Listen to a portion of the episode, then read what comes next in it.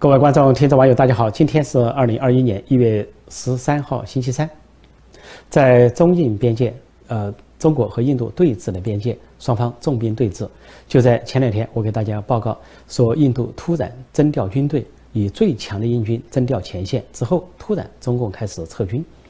那么前两天报告说，在驻守中印边界的印度方面是十四集团军，以步兵师和三地师为主。那么在前两天，印度突然增加两个集团军，一个十七集团军，十七集团军呢以，呃三地师为主。那么最重要的是增加了印度的三大主力军之一的第一集团军。第一集团军从南南部调往北方，从南部战区调往北部战区对抗中共。这个第一集团军呢有。这个步兵师、炮兵师和这个装甲师等等，是战力最强、最现代化的一个装备，在印巴作战中多次呢重挫巴基斯坦，声威大振，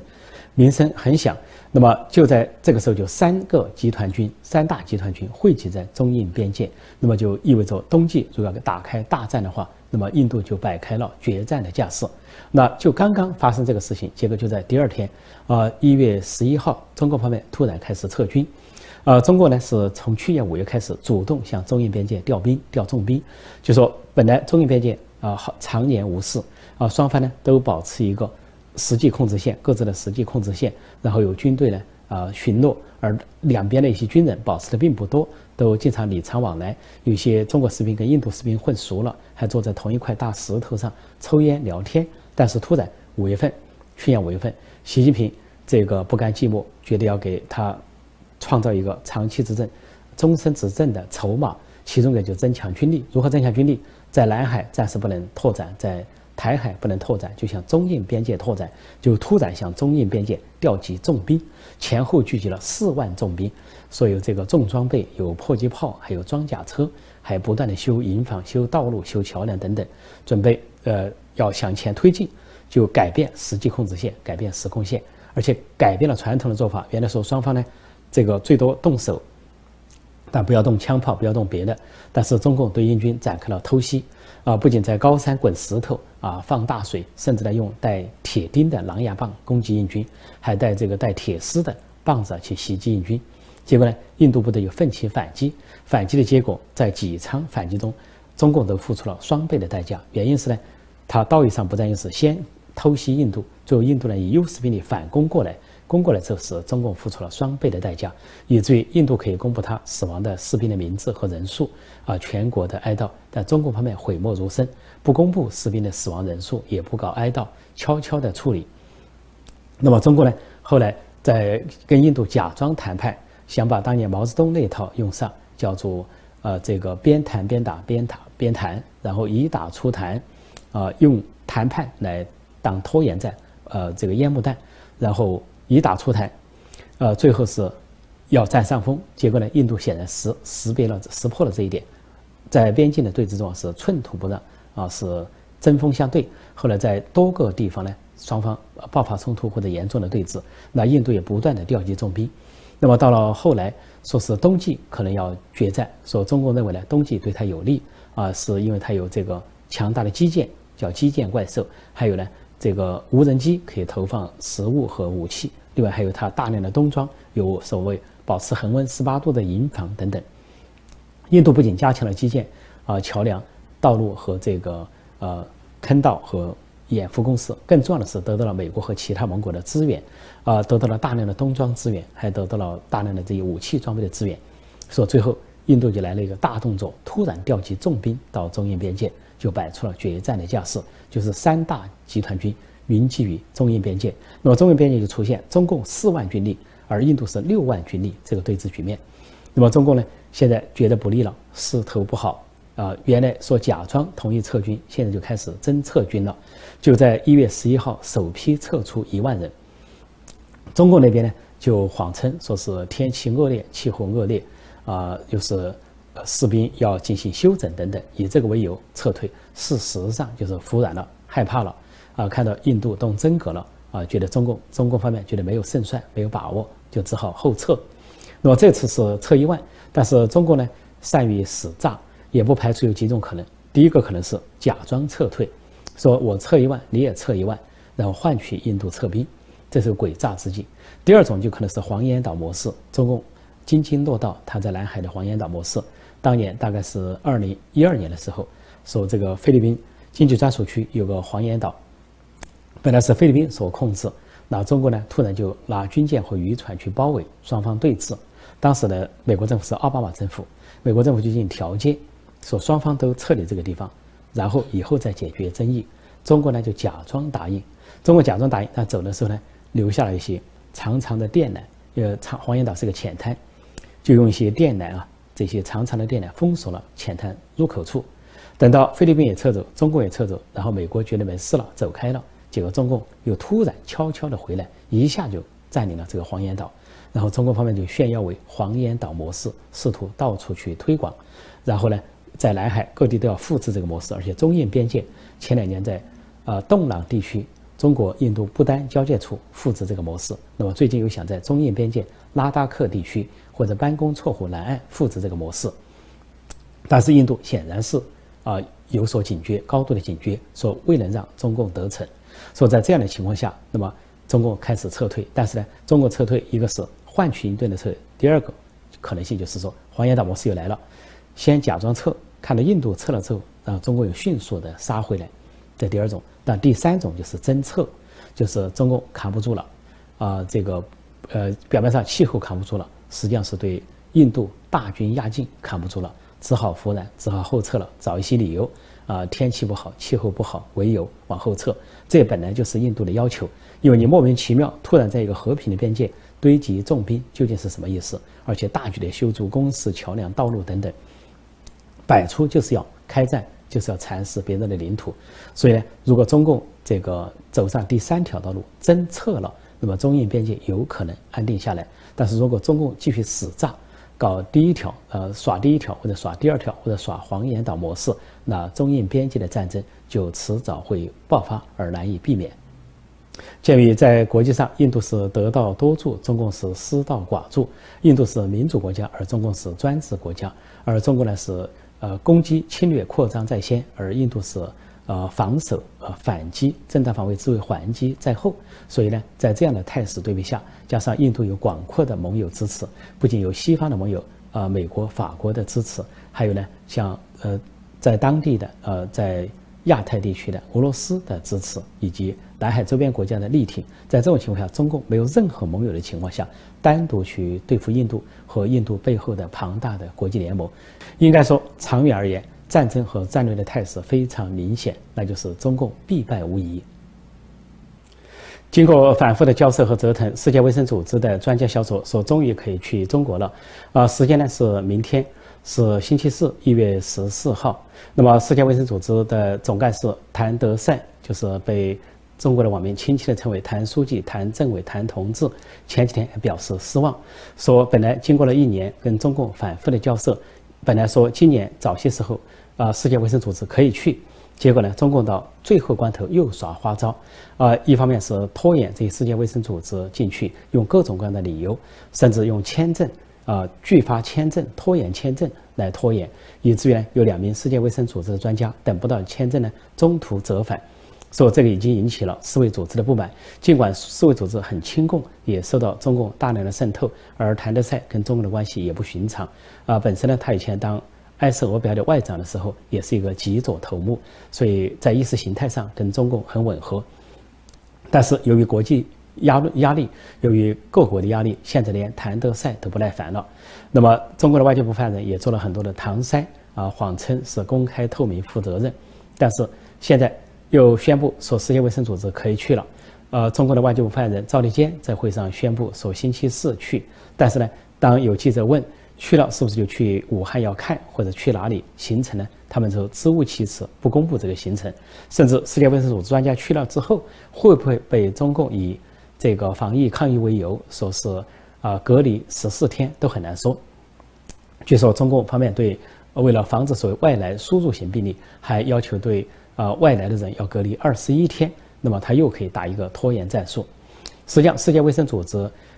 这次去已经相距一年。就中中国那边爆发的事情已经一年以上，如果说它爆发在二零一九年年底的话，就已经超过一年。就算去年一月算起，公开算起，也都一年时间。世界卫生组织的专员呢，曾经在去年二月份去过中国，但是中国呢，居然不安排他们去重灾区武汉和湖北省，啊，借口有疫情，安排他们到北京、四川、广东走了一圈，啊，走马观花，跟当地的一些官员座谈、交头几句，然后就走了。世界卫生组织再次去是去年七月份去了之后，到了武汉，但是中共根本不让他们接触跟武汉啊病毒相关的任何东西，比如说武汉实验室、武汉病毒研究所。啊，中国唯一的 P 四实验室研究所不让世界卫生组织接触，甚至连华南海鲜市场，中共谎称出自于蝙蝠，出自于华南海鲜市场，结果也不让接近。而当地的居民说，华南海鲜市场早就被清洗、被这个拆散，连招牌都没有了，周围用铁皮铁皮封住，面目全非，你却能够查出什么名堂？其实，在去年早些时候，当说呃中共说是华南海鲜市场。呃，就找了一些专家去，包括香港专家管仪。就管仪去了之后说，华南海鲜市场已经被这个相当于清场清洗，完全是整得面目全非。他说那种做法相当于啊在销毁犯罪现场。说他当时撂下这个话走了。那么现在时过一年，大家都知道中共毁政灭迹、毁尸灭迹，整整干了一年才让世界卫生组织进去。那么其中就包括去年。啊，有习近平他们在最高层直接下令，要求武汉消除所有的病例，所有跟新型冠状病毒有关的病例呀，有关的这些案例都消除。另外呢，在上海有个 P 三实验室，啊，做了一个研究，说基因序列排排列了冠状新型病毒的基因序列，居然被下令销毁这个研究成果，而且呢，关闭上海 P 三实验室，然后这些专家学者都解散，说明呢，就是中共心中有鬼。那么到了这一回。世贸组织、世界卫生组织的专家组要出发了，突然又被拖后了啊，差不多两星期。原因是什么呢？结果中共发现呢，做手脚做的还不够，又发现了问题啊。除了他们大一年时间在全国各地毁尸灭迹、毁证灭迹，又发现还有一些网站上的科研论文没有销毁，所以他们这次呢，又开始消除各个网站上的科研论文，跟新型冠状病毒、跟武汉肺炎相关的研究成果。比如说，在中国有个国家。自然科学基金委员会，它有一个网站，有三百多篇重要的论文，各种专家学者撰写的论文，在论述如果来自于蝙蝠怎么来的，如果是跨物种的传播怎么传播的，人与人之间又是怎么传播的，所以有三百多篇珍贵的论文都是关于武汉肺炎，居然突然被下令销毁下架，然后撤走一空。所处理了这些时候，连网站都处理干净了。现在才同意世界卫生组织专家组去，而且明天去了之后还不知道会发生多少稀奇古怪的现象，比如说他们沿途受到跟踪、监视、阻挠啊、窃听等等都有可能发生，甚至可能又是空手而还。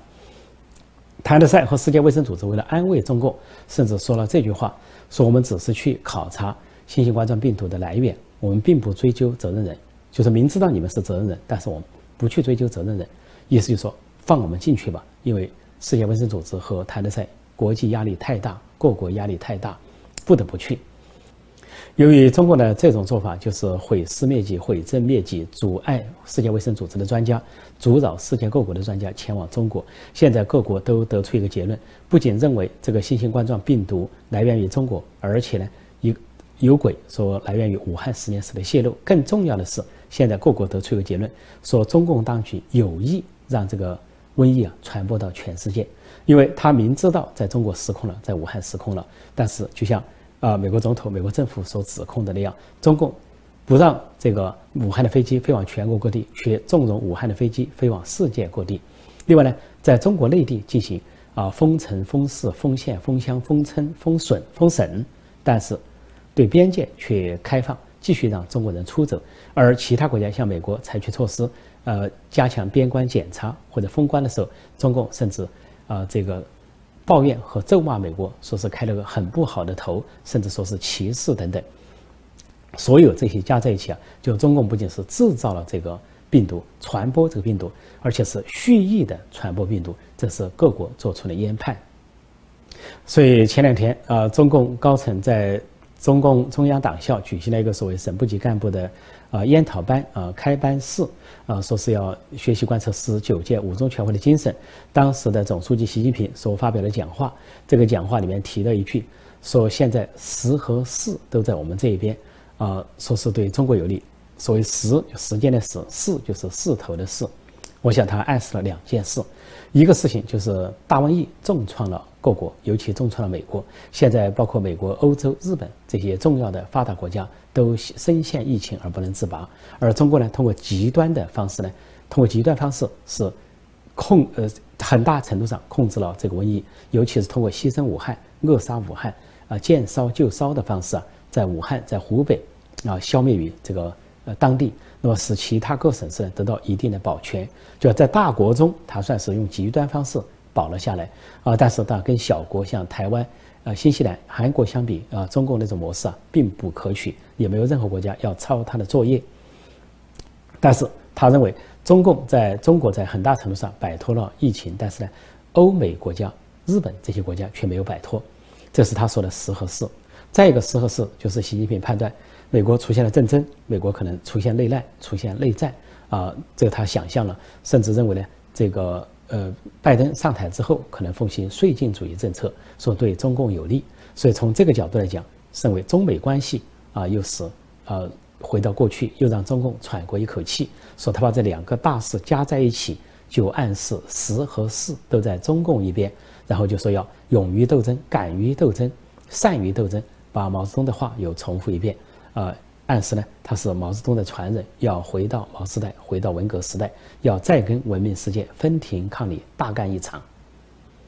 就在这次世界卫生组织专家前往中国的同时，在中国各地疫情死灰复燃，呃，可以称为第二波，或者有的称为第三波、第四波。尤其在东北和华北地区尤为严重，从黑龙江、内蒙古一直到河北，甚至北京，到处都在封城。尤其河北的情况非常严重，包括石家庄市。啊，邢台市、廊坊市都全面进入了封城状态，人员和车辆都是啊进出都受管制，或者说只能进不能出，要么就是只能出不能进。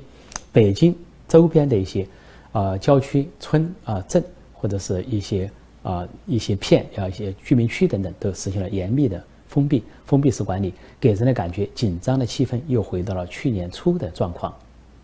前段时间，尤其去年下半年，如果中国出现疫情反弹，都说是输入型病例。但是这次中共狡辩不过去了，不得不承认啊本土性病例，而且在各地都发生。哦，每天有的是增加十几起，有的地方增加几十起，或者说增加上百起。所以这些本土性病例的爆发，让人感觉到是否在中国也出现了。变异性的病毒，而中国的外交部长王毅继续甩锅，在国际上到处走动，啊，假装说说这个新型冠状病毒在多个国家爆发，而且看上去并不是互相都有联系，似乎就暗示啊各国都在分头爆发这个病毒，似乎中国并不是缘起。但是国际上几乎所有的国家受重创，这些国家一百九十一个国家，甚至包括伊朗、北朝鲜、俄罗斯这些中共所宣称的盟友，都认定。这个病毒就是来自于中国，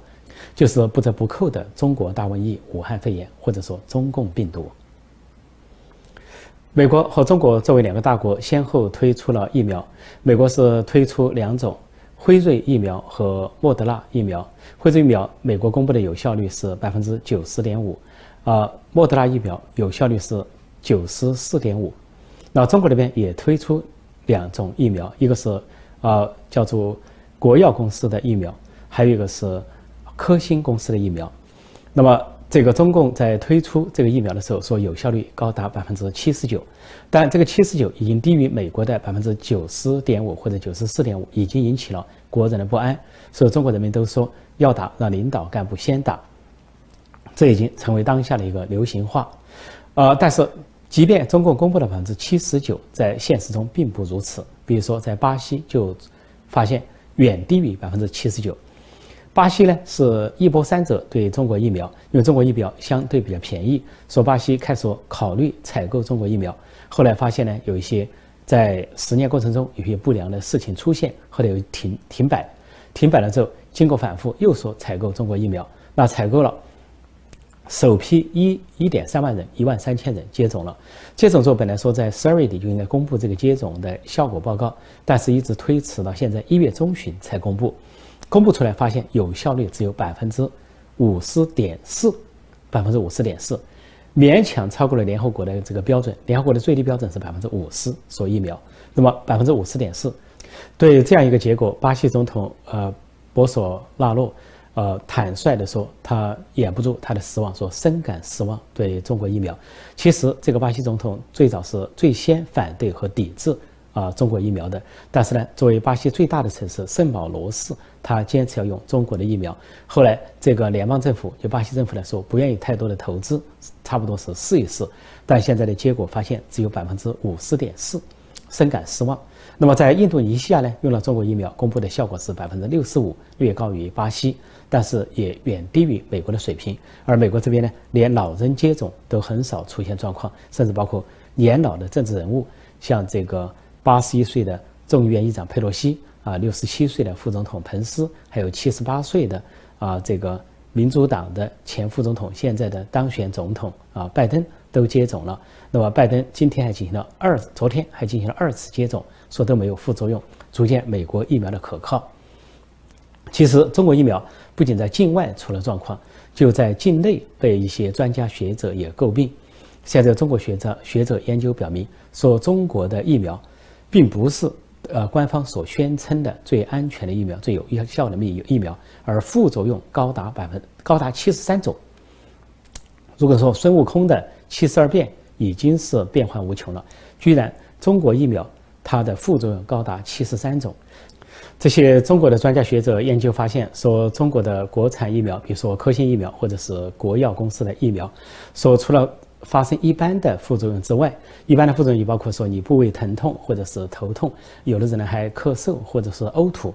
但是他说更严重的副作用还有，那就是可能引发高血压，还有视力减退，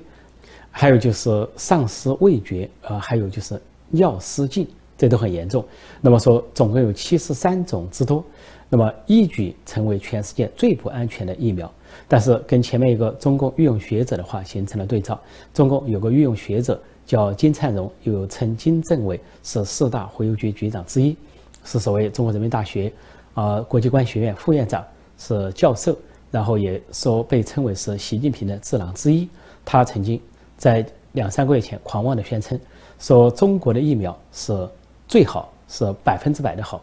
说是美国的疫苗次之，英国再次之，其他国家都提不上，这是他吹的牛。然后是这个在国内啊传播一时，微信、微博传播一时，以为如此。结果现在下来，不仅在时间上落后于美国的疫苗研发的结果，而且它的效果也落后于落后于美国的疫苗。自己承认的有效率百分之七十九，也远低于美国的疫苗的有效率。现在。又发现七十三种副作用，究竟谁敢打中国的疫苗？好，今天我就暂时讲到这里，晚上继续直播，就美国政局、美中关系和世界大事，大概在呃美东时间七点半左右，呃中港台时间早上八点半左右，到时候会提前发预告，呃，请大家继续锁定陈破空纵论天下，呃，到此与大家在线互动、在线问答。谢谢大家收看收听。再见。